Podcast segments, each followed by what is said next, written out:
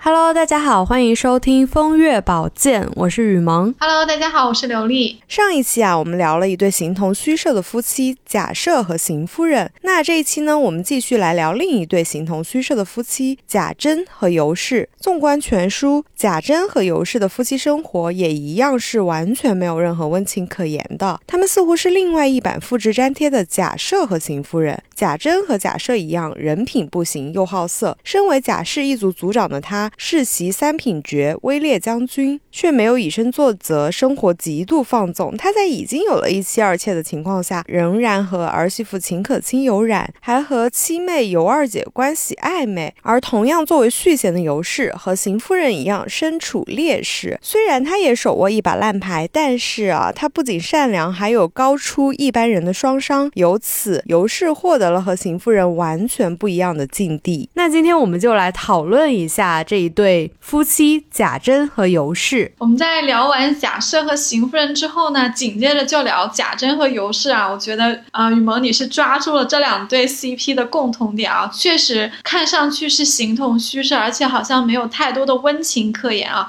不过也是有一点点小小的区别的。贾赦和邢夫人年纪比较大，而且贾赦可能是更喜欢很年轻的这个貌美的女子啊。书中真的是看不出来贾赦和邢夫人还有任何的温情，或者说我们想象一下，假设可能晚上还会到邢夫人房里啊，这个是没有办法想象的。但是贾珍和尤氏呢，不完全是这样了。虽然也看不出来他们有什么亲昵的这个部分啊，但是贾珍和尤氏毕竟还是比较年轻。然后贾珍似乎也更尊重自己的这个田房尤氏啊。书中有提到，就是在大概是在七十五回之后，有过一次贾府冷冷清清的过了一个中秋啊。这里其实是描写到宁国府过中秋的。那贾珍呢是有请尤氏去赏月啊，然后一家人团团圆圆的吃了两顿饭的。从这里来看呢，其实贾珍对尤氏，我觉得情分的程度呢是要略略好过贾赦和邢夫人的。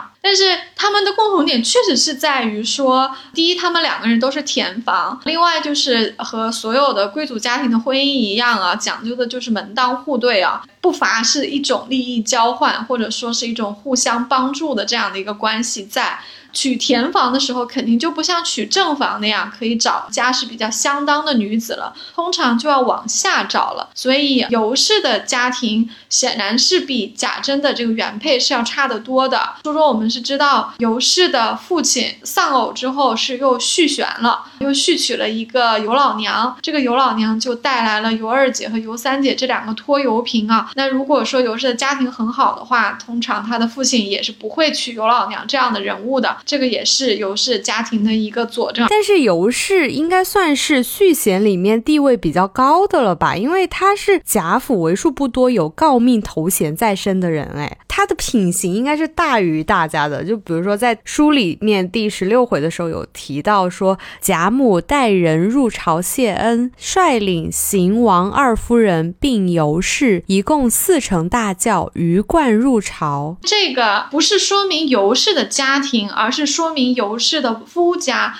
也就是说，女人作为夫人的这个头衔是根据她丈夫的品级来的。尤氏原本的家庭确实只是一个普通的小康之家，或者是小官之家，这个我们不知道啊。但是因为她的丈夫贾珍现在是贾氏的这个族长，同时他袭了他父亲的爵嘛，因为贾静就去郊外去炼丹去了，就把这个爵位提前传给他了，所以贾珍就是三品爵威烈将军。那他的夫人。当然就是三品夫人，所以这一次进宫，贾母带着邢王二夫人和尤氏，不是因为尤氏有多出色，也不是因因为尤氏的娘家有多好，而是因为尤氏就是一个三品官的官太太。作为宁荣两府的这个官太太里面，就是有这么四个人的，就是贾母，她有这个国公爷的诰命夫人在一品夫人，邢王二位呢，当然也有他们相应的这个品级啊，因为邢夫人的丈夫贾赦，他也是袭了荣国公的爵位，当然已经不是公爵了，传到这里大概也就是一个将军了啊。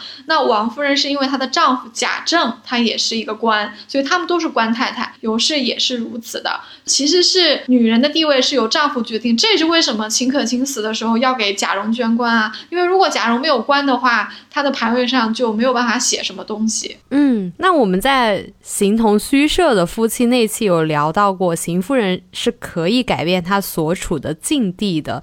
那我们分析尤氏啊，她就是比邢夫人聪明的多，因为书里面有写到尤氏的口碑可是众人称赞的。没错。邢夫人犯的那些情商低，或者说比较偏执、有点愚昧的这些毛病啊，尤氏可是一个都没有犯的啊。尤氏其实和她的丈夫以及她的嫡子的这个关系还是相当不错的啊。因为书中很多次的描写到尤氏和贾珍、尤氏和贾蓉、尤氏和秦可卿的对话，你可以看得出来，尤氏和他们这些人的相处是进退自如、很从容的。所以说，家里的男人呢，对尤氏，包括自己的老公贾。真和这个嫡子贾蓉其实是比较尊重的啊，可以想象尤氏一定也是一个情商比较高、比较有智慧，或者说为人比较随和的，他才在宁国府占有这个一席之地啊。确实从这点上来说呢。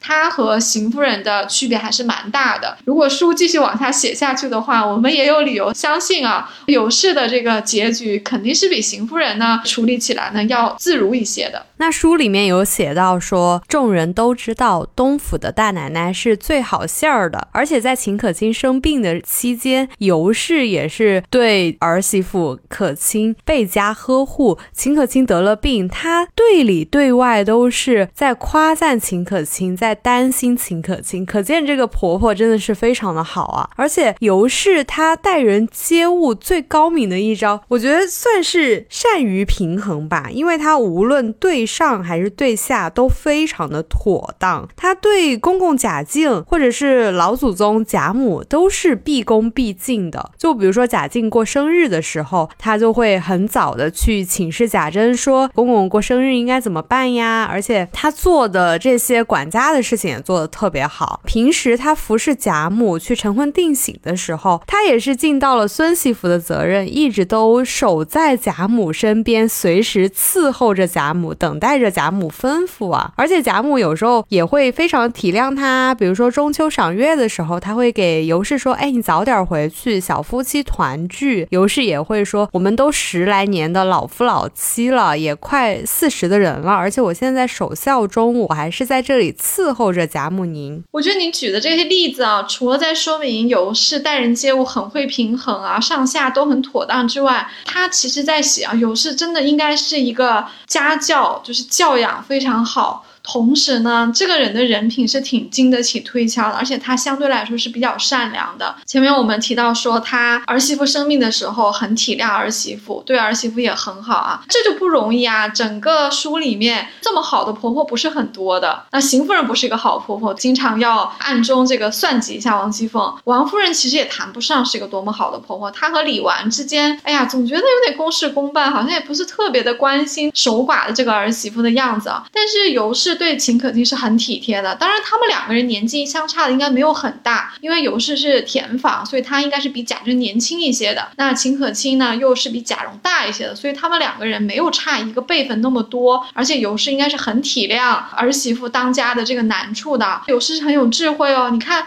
他一点都没有嫉妒秦可卿，秦可卿这么光彩照人，人见人夸，长辈都喜欢她，尤氏就没有把她拉踩下去，反而是觉得说，哎，我儿媳妇这么讨人喜欢，其实是我们家的荣耀嘛。对他就是夸秦可卿嘛，他就说，哎，这个儿媳妇打着灯笼也没地儿找，她生病了，我非常心焦，心里面如同针扎一般。尤氏忙前忙后，又是叮咛贾珍说，你快去找个好大夫给她瞧瞧，别耽误了，还像黄大奶奶打听有什么好大夫，还不忘嘱咐荣哥不许招可卿生气，叫他静静养病。秦可卿呢对此是非常感激的，她说公公婆婆当自家的女孩似的待。看来啊，尤氏是已经得到了儿媳妇这张牌了。是的，尤氏对秦可卿的这个关心啊，我觉得是真心的，绝对不是说她装出来的。因为秦可卿这么懂事，其实可以帮她分担很多的家务的，而且秦可卿。讨长辈的喜欢，对尤氏来说，这也是给她长脸嘛，对不对？你看，像贾母这些曾祖母辈都特别的喜欢可卿，那当当然也是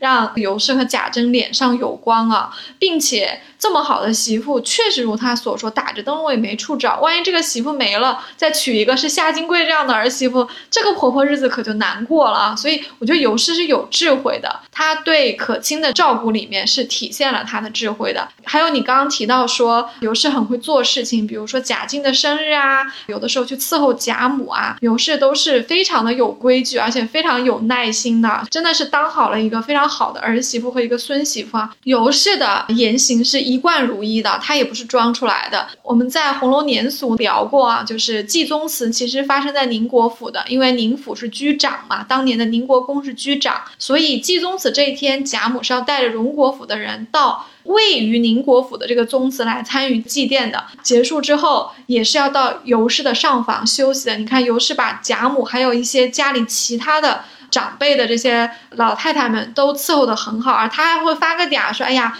都帮老太太预备下饭了，怎么就不赏个脸呢？难道我们就不如凤哥儿不成？所以你看，尤氏很讨人喜欢。他一方面作为一个小辈，他很孝顺，他也很懂事，事情做的也很周到。另一方面，他也有他活泼和有人情味的地方。贾母对尤氏的这个偏心或者是疼爱是有他的道理的。除了你刚刚说的，在中秋节的时候，贾母跟他开过玩笑说：“你们小夫妻也回去团聚。”还有很多次，贾母其实对尤氏是挺好的。比如说说贾母过生日，尤氏去她的房里啊，贾母就说：“你在那边帮我捡佛豆。”她说：“早上她们姐妹们都捡过了。”她说：“别抱怨我只疼她们，就不疼你们这些当家的。”所以你看。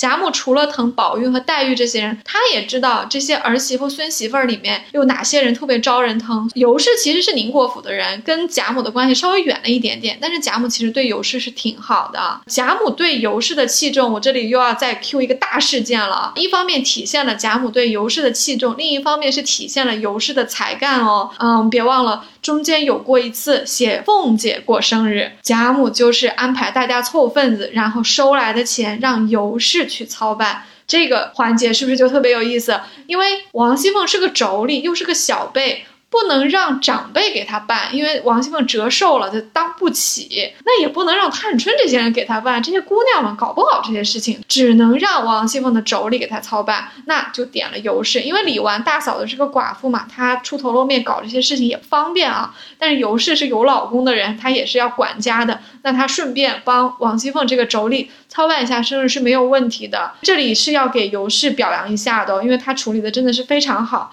一方面。他把王熙凤的生日办得风风光光，大家都很喜欢，因为很热闹，又有戏啊，又有酒啊，吃的好，玩的好，上上下下都很开心。这个是他该做的事情，也是他才能的体现。另一方面，他很有德行哦，他知道王熙凤在这里耍了一个小聪明，嘴上应了一个人情，说他帮我理完出那个钱，事实上没有出。尤氏就找这个事情跟王熙凤做了一个对峙。虽然王熙凤有点欺负他的意思，但是尤氏也表示出来说，我其实是看透了你的把戏的，我也没那么。好欺负，这次就放你一马。我们这次就不要丁是丁卯是卯的，但你将来也欠了我一个人情，而且尤氏也体谅那些月例钱比较少的人的难处，所以尤氏其实是把像平儿啊、鸳鸯啊，还有赵姨娘、周姨娘这些人的钱都退了，因为对他们来说，他们一个月的月例钱可能就是二两，非得把一个月的钱拿出来给王熙凤过生日，其实有点强人所难，而且毕竟收了一百多两银子，早就够用的了，就是王熙凤比较贪心，非得让每个人都出钱。但是你看尤氏就能体谅到这里，所以你在这个事件里面，尤氏真的是才干和德行都是非常出众的啊。贾母这次是没有点错人的，连脂砚斋也在评论里面说尤氏是有才的，她只是呢不能够见夫治家，也就是说她唯一的缺点啊就是不能够劝诫丈夫。就像你前面在开头的时候说的，贾政的那些毛病呢，尤氏确实是不太好劝，毕竟她是一个田房嘛。也斗不过丈夫，她可能也有一些自己的生存危机，或者说她的生存问题要考虑。除了这些之外，其他的上上下下的管家的事情，尤氏的才能是非常出众的。嗯，这么说的话，我又要可怜邢夫人了，因为邢夫人似乎就没有尤氏这么聪明，因为尤氏又拿到了周遭人的口碑啊，然后又拿到了贾母这张很大的王牌。不过妯娌这张牌，她没有选择凤姐，她和凤姐经常有意无意的暗中。较量，凤姐曾经半开玩笑的对尤氏说过：“你又没才干。”又没口齿，锯了嘴子的葫芦只会一味瞎小心，应贤良的名儿。这个锯了嘴子的葫芦跟我们刚刚看到的尤氏似乎完全不一样啊！因为呃，我们刚刚举例分析的那些尤氏的种种行为，尤氏是一个特别能言善辩的人，而且这种能言善辩不是浮于表面的花言巧语或者嘴巴甜。你说尤氏是不是在运用他的聪明掩盖自己的实力呢？就比如说他在秦可卿葬礼的时候突然说胃疼，他知道把这个事情躲过去，让自己心里面不那么难受。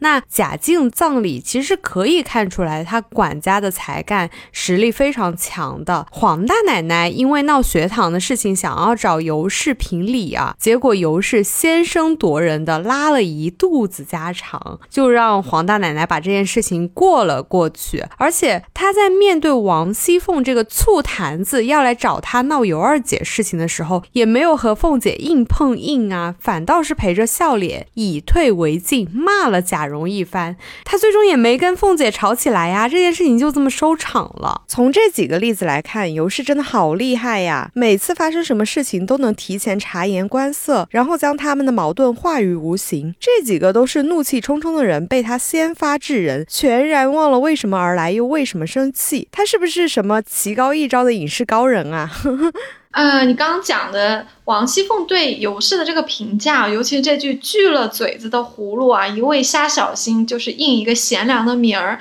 这个。是在一定的场景下说的，不代表王熙凤平日里面对尤氏的评价。因为这句话发生的背景是贾琏偷娶尤二姐已经被王熙凤知道了，王熙凤已经闹到了宁国府去啊。他这个时候是带着气的，他当然是骂尤氏，所以他对尤氏的这个评价里面是有贬低的这部分的。这个不能作为尤氏平时没有才干或者说过于掩盖自己的实力的一个证明啊。但是呢，你说尤氏平时。会比较低调，有一点点掩盖实力，也是有一点道理的。比如说他在辛可卿葬礼上说胃疼，把自己的这个羞给遮过去了，这也是一种聪明，因为。让她去出场再去料理这么一个跟丈夫偷情的儿媳妇的葬礼的话，确实也是有点强人所难了。包括在黄大奶奶来闹学的时候，尤氏那番话，其实也是挺有水平的。在大到说像贾静去世，因为家里的男人都不在，贾珍啊、贾琏啊这些靠得住的这个男丁都不在，尤氏一个女人就把这个贾静的葬礼的前半部分啊，就处理的井井有条。贾珍回来的时候还夸了她，说是做的非常。妥当啊，这些都是尤氏有才能的一个表现。我们之前也讲过了，他帮凤姐的生日也料理的非常好。但他平时确实不太张扬，他有才能，但是他其实也很少拿这个才能来说事儿，而且他平时的待人接物里面其实是非常低调的，不像王熙凤那样在人面前，尤其在老祖宗面前去树立自己这个又能干又会说话的这个形象。这可以算得上是游戏的一个生存智慧或者生存法则吧。毕竟他的情况跟王熙凤是不一样的，他是一个田房家庭，也就是娘家又没有那么显赫，他不像凤姐那样可以大闹啊，而且。她自己的丈夫呃贾珍是一个什么样的人，我们也都知道了。这个丈夫也不是特别靠得住，这个儿子吧又不是自己生的，而且这个儿子贾蓉吧也不是特别靠得住。所以其实尤氏在宁国府里是有一点孤立的。她其实很多事情也不好做太多，她反而是退一步会比较简单一点。比如说刚刚你举的例子，就是凤姐来闹啊，酸凤姐大闹宁国府，为什么尤氏也就把这个事情像和稀泥一样的就安抚下？来了，其实还赔了凤姐的钱。凤姐跟张才暗中打官司的钱，其实是反过头来让宁国府出的，这也正常，因为。尤二姐、尤三姐，说实在的，跟尤氏也没有血缘关系。既然是自己的丈夫和小叔子闹出来的事情，她也只能随他去了。那平时的话，尤氏确实是很低调、很温顺的人啊。很多小的例子，比如说他和自己的小姑子惜春的这个关系啊。惜春平时是个挺孤僻的人，在大观园出了一些事情之后，啊，入画的房中查出一些东西的时候，惜春是拉下脸来跟自己的嫂子说了一大堆的话，就是非常的不好对付啊。个性挺不讨人喜欢的一个小姑子啊，对自己的嫂子也不是很尊敬啊，这个讲话也挺难听的。尤氏碰了一鼻子灰，结果后来碰到其他姊妹的时候，其他姊妹都知道她是在惜春处受了委屈来的，大家都能能体谅他的难处。但是你看，尤氏作为一个大嫂子，其实她都没吱声儿，她也没有用自己长嫂如母的这个权利去教训小姑子。可见尤氏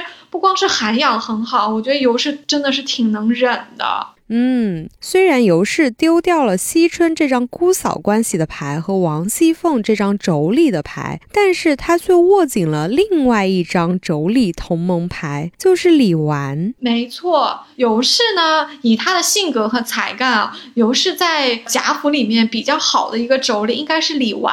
你看凤姐其实经常跟尤氏对着干的，包括后面因为有了尤二姐的事情之后，这个王熙凤肯定就更加有点不待见尤氏，而且她本。来有那么一点点看不起身份不如他的人嘛？凤姐其实阶级意识挺重的啊，但是李纨就不一样。我觉得尤氏和李纨的关系是好一点的，有好几次尤氏去荣国府，不管是办事也好啊，参加这个中秋宴也好，还是老太太的寿辰也好，尤氏都是在李纨的房中歇脚，或者是遇到了一点委屈，遇到一点不好的事情，什么老婆子得罪他啦，惜春给他脸色看，他其实都是在李纨的房中去跟他。他说的，而且他还在李纨的房中洗脸、擦粉，这些事情都是李纨在照顾他的，可见。这两个妯娌其实是比较接近的，就是他们的涵养都很好，他们应该是来自家教比较好的家庭，而且这两个人呢都很温和，比较随和，好相处，而且他们相对来说是比较善良的人，他们不像王熙凤那样的有锋芒啊。所以尤氏如果说在大观园里面有一两个盟友的话，可能是李纨。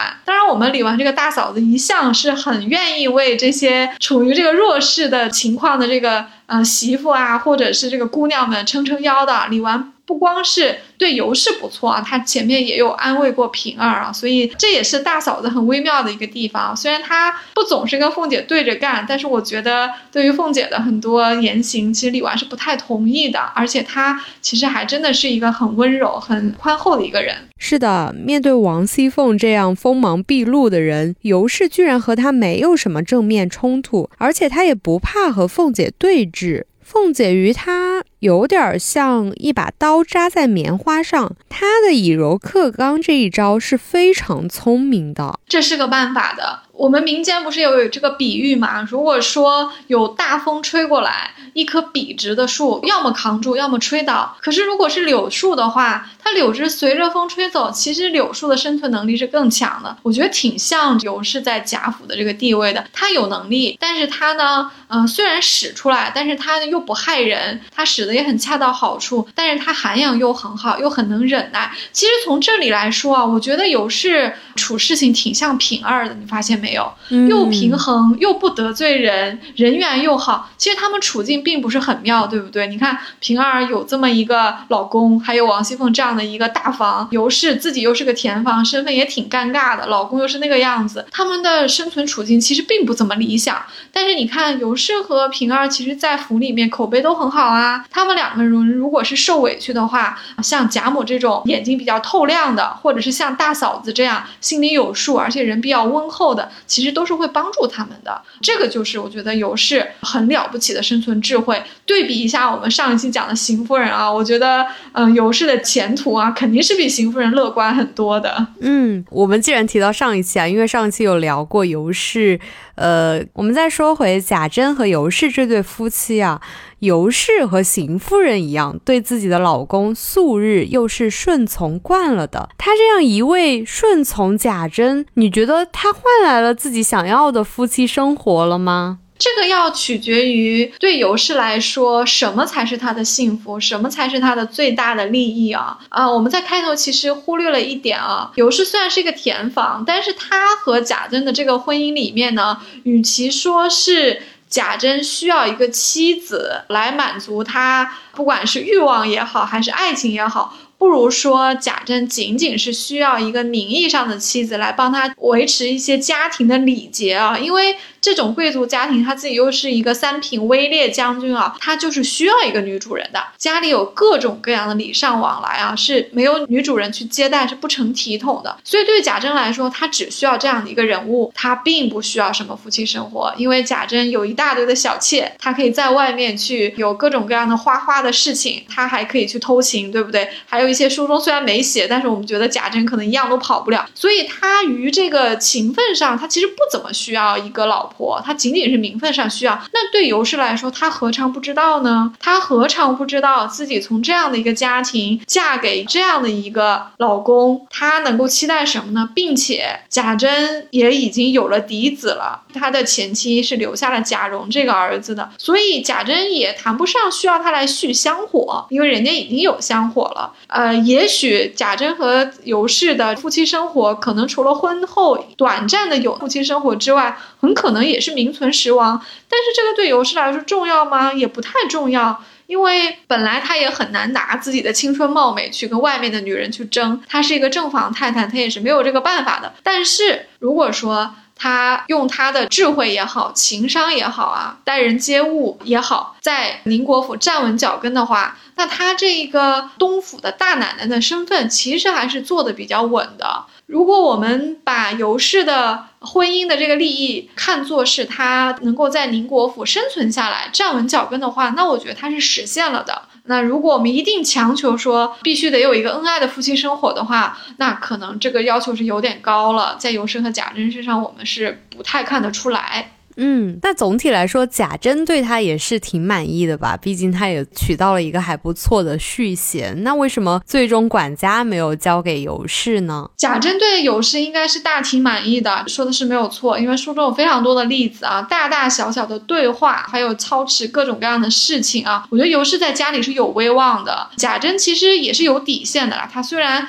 有各种各样的问题啊，但是他其实，在人前，我觉得还是给尤氏面子的，所以这对夫妻关系啊，在外人，尤其下人面前看来还可以，是维持得下去。至于贾珍有没有把管家交给尤氏呢？这个可能要在秦可卿前和秦可卿后分两部分来看啊。在秦可卿在的时候，这个管家的活儿应该是。秦可卿和尤氏分担的，可能可卿做的多一点，因为她是年轻的少奶奶，她其实就相当于荣国府的王熙凤嘛，她是家里辈分最小的一个少奶奶。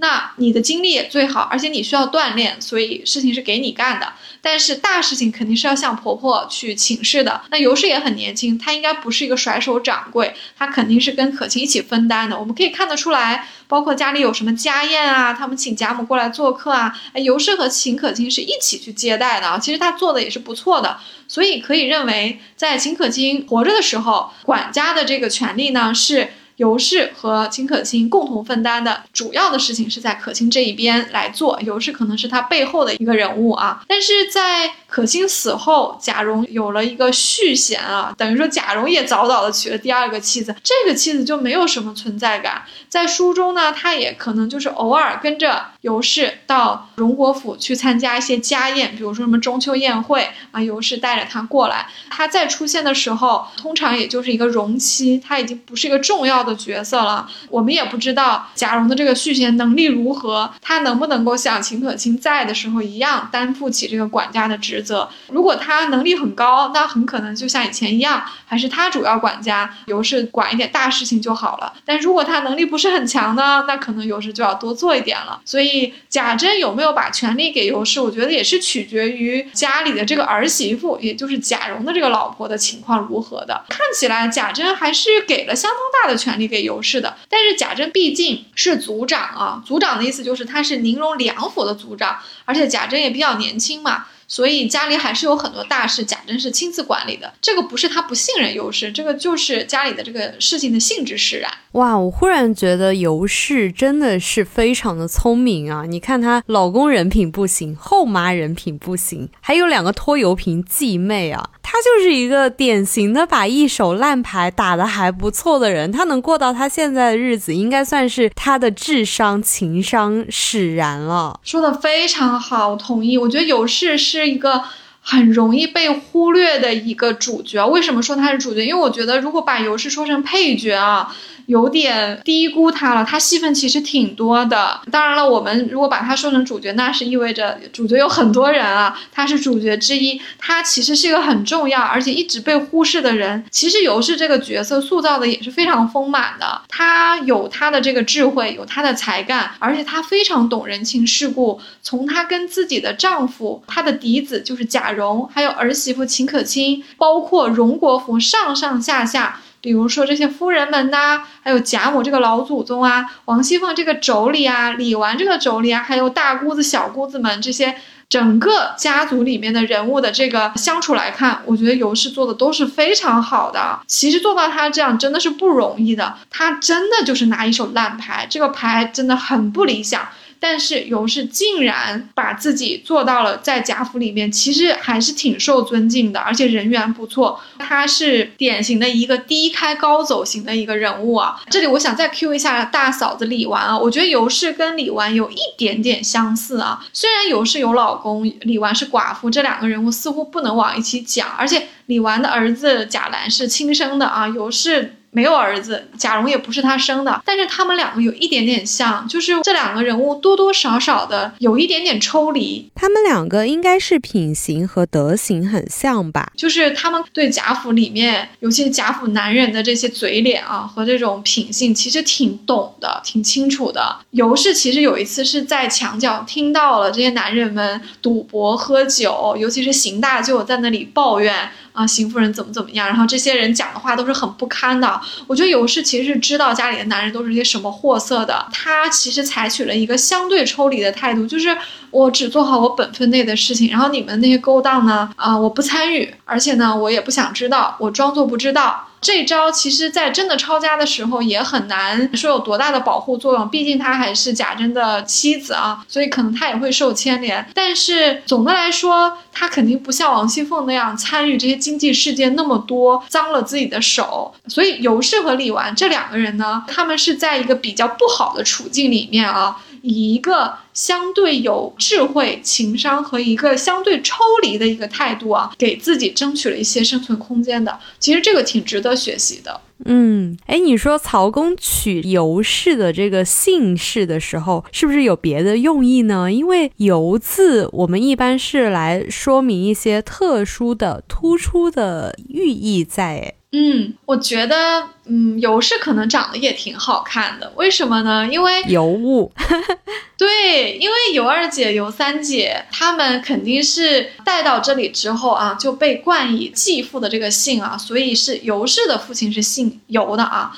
那二姐和三姐，因为也是长得很好看，毕竟先姓尤的是尤氏的父亲啊，所以我们的这个大嫂子尤氏啊，她可能也长得挺好看的，她可能也很担得起这个尤物的这个名声的，而且她其实挺年轻的。呃，虽然贾珍因为花擦擦，天天在外面寻花问柳啊，但是不能说明尤氏长得不好看。我觉得她可能形象是不错的，这是一。而且书中尤氏也出现在回目里面，也有提到一个地方叫死金丹毒。燕李清桑，也就是公公贾敬死了之后，尤氏一个人独宴。这个宴是艳丽的艳啊。就她一个弱女子，把这个葬礼先办起来了。用这个毒宴，曹公也是在告诉我们，其实尤氏品貌都是不错的，只是在一众媳妇和姑娘们中间啊，这个尤氏好像显得不是很突出。但是正像她的人品一样，她可能平时比较低调，隐藏了一点。这个人物本身应该还是有一定的光彩的，所以我觉得作者可能是